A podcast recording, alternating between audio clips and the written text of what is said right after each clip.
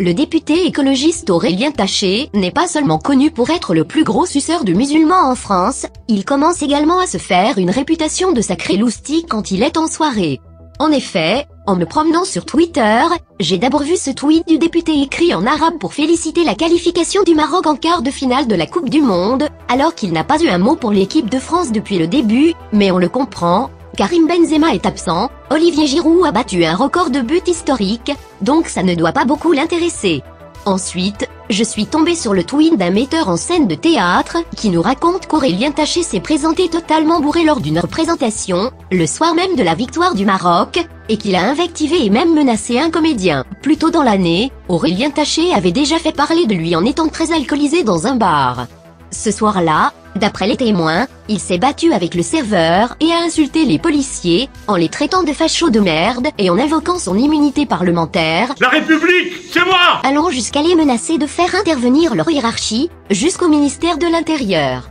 Ce qui est amusant c'est qu'un autre homme politique a publié un tweet en arabe pour se féliciter de la qualification de l'équipe marocaine, et cet homme c'est Jean-Vincent Placé. Vous savez, cet écolo qui s'est pris 133 contraventions pour excès de vitesse pour un total de 18 000 euros, qu'il n'avait pas payé. Jean-Vincent Placé qui a aussi été mis en examen pour des agressions sexuelles par personne abusant de l'autorité conférée par sa fonction. C'est quand même une sacrée coïncidence que les deux politiciens qui soutiennent l'équipe de foot d'un pays maghrébin soient également des prédateurs récidivistes de gauche qui utilisent leur rang social pour atteindre et faire taire leurs victimes. Au-delà de l'attitude agressive, je trouve ça vraiment lamentable de se servir de son influence et de son pouvoir pour tenter d'intimider des femmes qui refusent des avances, d'emmerder des citoyens lambda qui veulent juste passer une bonne soirée ou des agents de police qui font simplement leur métier. Psychologiquement, cette tendance à l'abus d'autorité sur des personnes plus faibles, c'est typique des raclures et des petites frappes, on va pas se mentir.